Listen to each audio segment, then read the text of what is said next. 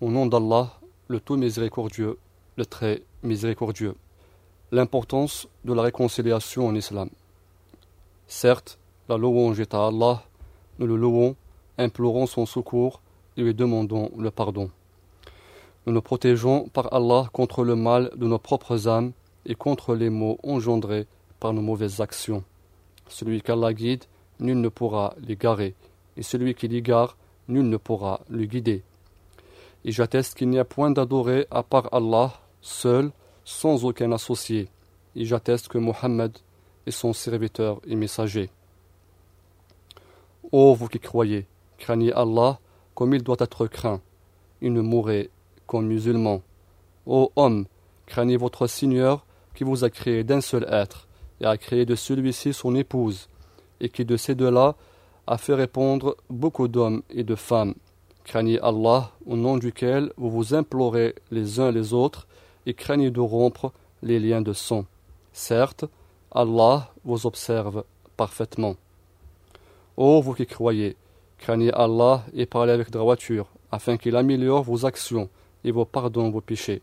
Quiconque obéit à Allah et à son messager obtient certes une grande réussite. Ensuite, certes, la parole la plus véridique est celle d'Allah, et la meilleure conduite est celle de Mohammed, prière et salut d'Allah sur lui. Et les choses les plus mauvaises sont les innovations, et toute innovation est hérésie, et toute hérésie est vouée au feu. Chers frères, chères sœurs qui sont à notre écoute, Assalamu alaikum wa rahmatullahi wa barakatuh. Nous voilà ce soir avec vous, avec l'avant-dernier cours de notre série Les égards inégalables de la religion musulmane. Nous verrons dans l'émission d'aujourd'hui la grande importance accordée par la religion musulmane au fait de réconcilier entre les gens. La réconciliation étant le fait que lorsque deux personnes ou plus se trouvent en conflit ou en litige, il y aura quelqu'un, généralement un individu sage et connaisseur, qui interviendra afin de mettre fin à cette situation conflictuelle. Dans l'islam, beaucoup de textes mettent en exergue le mérite et la valeur d'arranger les relations interpersonnelles menacées par la rupture et la haine. Car l'homme étant constamment exposé aux différents ressentiments et pulsions négatives qui sont la conséquence de son caractère de créature imparfaite, la réconciliation doit donc prendre place au sein de la société. En effet, maintenir une atmosphère d'entente, voire de fraternité entre les gens est très certainement une prérogative religieuse. L'on trouve ainsi la parole d'Allah pureté à lui, par laquelle il incite les croyants à l'esprit de fraternité et de réconciliation en disant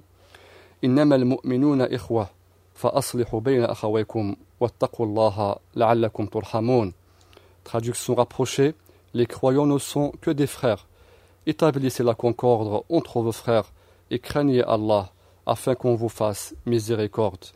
Les croyants ne sont que des frères. Établissez la concorde entre vos frères et craignez Allah afin qu'on vous fasse miséricorde.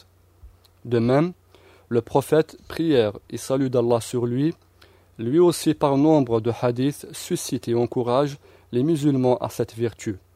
En effet, vu le grand rôle bénéfique que recouvre la réconciliation, le messager sallallahu alayhi wa sallam en a même permis de recourir au mensonge afin d'installer l'entente et l'accord et de mettre fin à la division. À ce sujet, il est rapporté par un hadith unanimement reconnu authentique que le prophète sallallahu alayhi wa sallam a dit ليس الكذاب الذي يصلح بين الناس فينمي خيرا أو يقول خيرا Traduction relative N'est pas menteur celui qui réconcilie les gens en disant à chacun des deux adversaires que l'autre a dit du bien de lui. N'est pas menteur celui qui réconcilie les gens en disant à chacun des deux adversaires que l'autre a dit du bien de lui. Ces arguments indiquent clairement que l'on ne doit pas abandonner à leur état de mésentente des personnes qui, pour diverses raisons, se livrent à la discorde, rompent des liens familiaux et amicaux. Bien plus, il y en a même qui finissent par une fin malheureuse, qu'Allah nous en préserve, ainsi que tous les musulmans. Par ailleurs, parler du sujet de la concorde nécessite inévitablement de vérifier les causes et les mobiles de la divergence répréhensible, du désaccord. Parmi les facteurs que l'on rencontre souvent, le manque de crainte pieuse, laquelle est à son tour le résultat de l'ignorance et, de la méconnaissance des principes de l'islam. La crainte pieuse, at-taqwa en arabe, est en fait une qualité qui empêche de commettre de mauvais actes, tout ce qui nuisent à soi et à autrui. De même, plusieurs autres mauvaises œuvres, qu'en vérité sont classées parmi les péchés, sont généralement des causes qui interviennent directement dans la discorde. Je cite parmi celles-ci 1. La médisance, qui est de citer en mal une personne à son insu. Cet état de fait met en risque les relations qui nouent les personnes entre elles. C'est pourquoi notre Seigneur, très haut soit-il, a formellement interdit la médisance par sa parole. يا أيها الذين آمنوا يا أيها الذين آمنوا اجتنبوا كثيرا من الظن إن بعض الظن إثم ولا تجسسوا ولا يغتب بعضكم بعضا أيحب أحدكم أن يأكل لحم أخيه ميتا فكرهتموه واتقوا الله إن الله تواب رحيم Traduction relative Ô vous qui croyez, évitez de trop conjecturer sur autrui, car une partie des conjectures est péché. Et n'espionnez pas, et ne médisez pas les uns les autres. L'un de vous aimerait-il manger la chair de son frère mort Non, vous en aurez horreur. Et craignez Allah, car Allah est grand accueillant au repentir, très miséricordieux. 2. Le fait de colporter ce que disent les gens. An-Namima.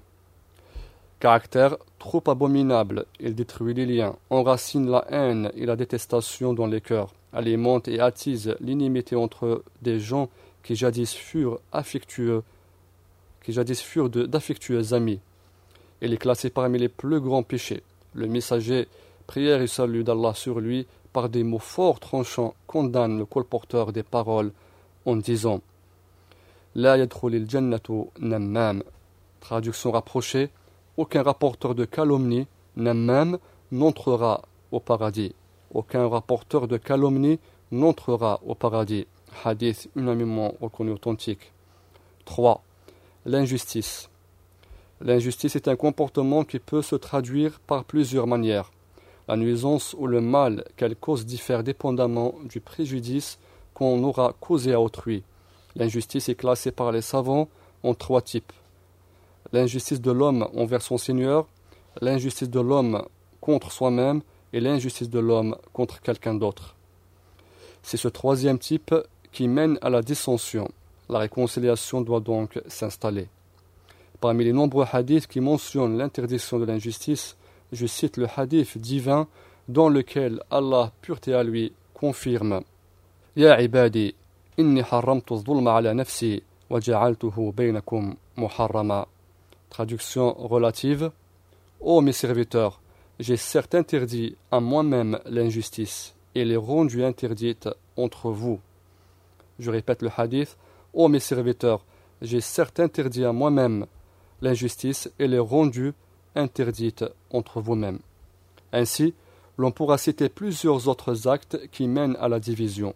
Le musulman, du fait de l'engagement qu'il aura tenu, du fait de l'engagement qu'il a tenu avec son Seigneur, à savoir de se soumettre à ses commandements et interdictions, doit éviter toute œuvre l'induisant dans le mal. Il ne trahit pas, ne cause ni préjudice, ni injustice à ses semblables, ni bien au contraire, il devrait être une partie importante, active et efficace dans toute action de réconciliation entre les gens. Connaître les moyens et les outils indispensables est une chose qui conditionne la réussite de cette entreprise, telle que la sincérité, les arguments sur le sujet, la bonne parole, les vertus et caractères, choisir le bon moment, etc. Voilà, chers frères et sœurs, c'est par ceci que s'achève l'émission de ce soir. Je rappelle que c'était le neuvième cours, c'est-à-dire l'avant-dernier de notre série Les égards inégalables de la religion musulmane. L'importance de la réconciliation entre les gens est le thème que nous avons présenté aujourd'hui. rendez-vous au prochain cours avec lequel nous découvrirons une autre vertu de notre islam bien-aimé.